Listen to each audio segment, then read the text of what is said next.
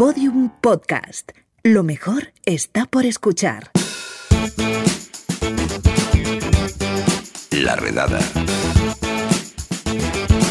A ver, del podcast en general se dicen muchas cosas. eh, lo de que es atemporal, de que son píldoras con un trabajo y un diseño sonoro que, uf, que son impresionantes, que te permite tener más tiempo para trabajar aspectos radiofónicos eh, que en la radio habitual y convencional no puedes tocar. Bueno, se dicen muchas cosas, hay que decir que hay mucha tontería también.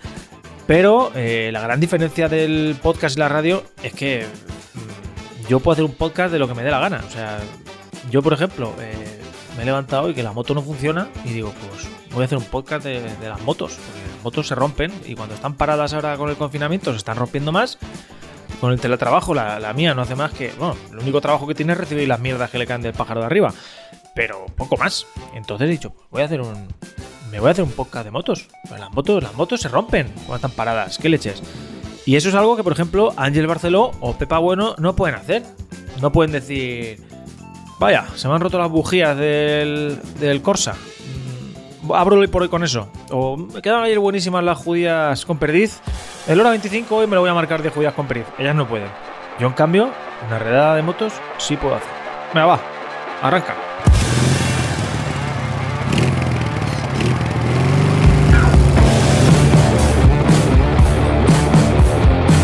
Así que nos hemos venido aquí a Faster Bike en la calle Juan de Olías, en Estrecho, y estamos con Víctor. ¿Qué tal, Víctor? ¿Cómo estás? Pues muy bien, aquí trabajando. A ver, se habla poco de este tema, pero mm, ¿qué tal le está sentando todo esto del confinamiento y el teletrabajo a las motos? Si sigue un poco la estela de la mía, en la gran mayoría diría que mal. Pues en nuestro caso muy mal, porque nosotros sobre todo trabajamos con nuestros clientes que nos traen las motos, vienen a las oficinas de la zona de Orense, la zona de Plaza Castilla, y claro, si el 70% de esas personas están confinadas en casa, pues lógicamente no cogen la moto, con lo cual no hay no nos traen las motos a- al taller, claro, lógicamente. Claro, y luego las condiciones en, en las que las traen, claro, porque imagino que la moto parada eh, de mucha gente trabajando en casa que no la mueve, la moto a veces pues viene, he visto aquí que habéis cambiado baterías que por un tubo. Bueno, lo de las baterías ha sido más bien lo del tema de la nevada, pero sí también influye, porque claro, si, eh, si estás sin coger la moto durante dos, tres meses o, o- o lo que sea y vas a cogerla, pues claro, te has quedado sin batería.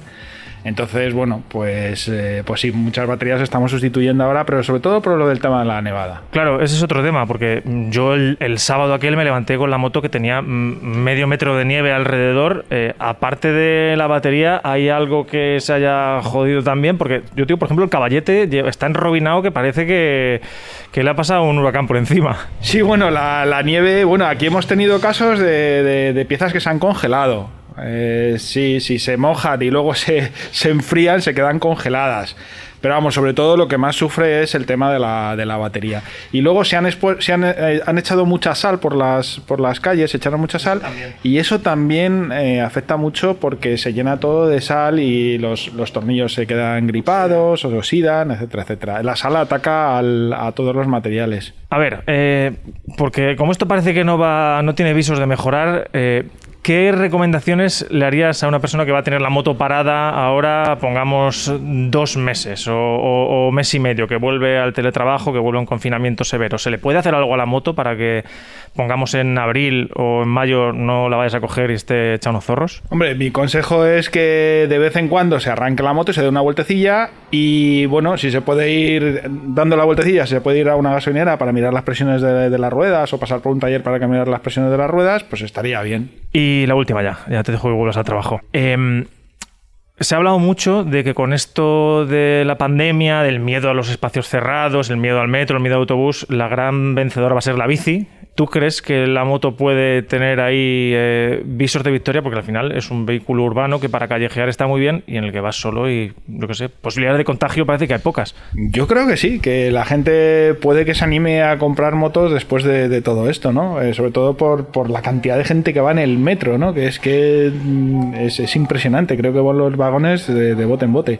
Entonces, bueno, yo creo que habrá gente que se anime a comprar un vehículo como una motocicleta o incluso las bicicletas, puede ser, sí, sí. Bueno, pues nada, Víctor, gracias. Ahora me tienes que decir cuál es mi moto porque con la de mierda que la traigo siempre no la voy a reconocer.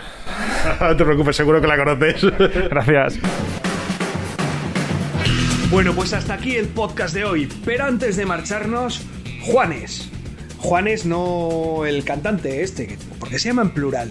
No, no sé. Bueno, yo es que no trabajo eso. Juanes me refiero a Juan López y a Juan Garanaz. A Juan y a Juan. Los dos que trabajamos en la redada con Lucía. los dos eh, somos moteros. Los dos somos zurdos y los dos gastamos buen pelazo. Y diréis, joder, qué, coñazo para Lucía, ¿no? todo, todo igual, todo igual, todo igual. No, porque es que la, la viguesa es muy pragmática. Entonces, si uno de los dos nos rompemos, tiene al otro para piezas. ¿Eh? Qué tía, ¿eh? No, no da puntadas en hilo. En fin, un saludo de Lucía Taguada, Juan López y Juan Aranaz. Adiós. Todos los episodios y contenidos adicionales en laredada.com. Síguenos en Twitter arroba redada y facebook.com barra laredada podcast.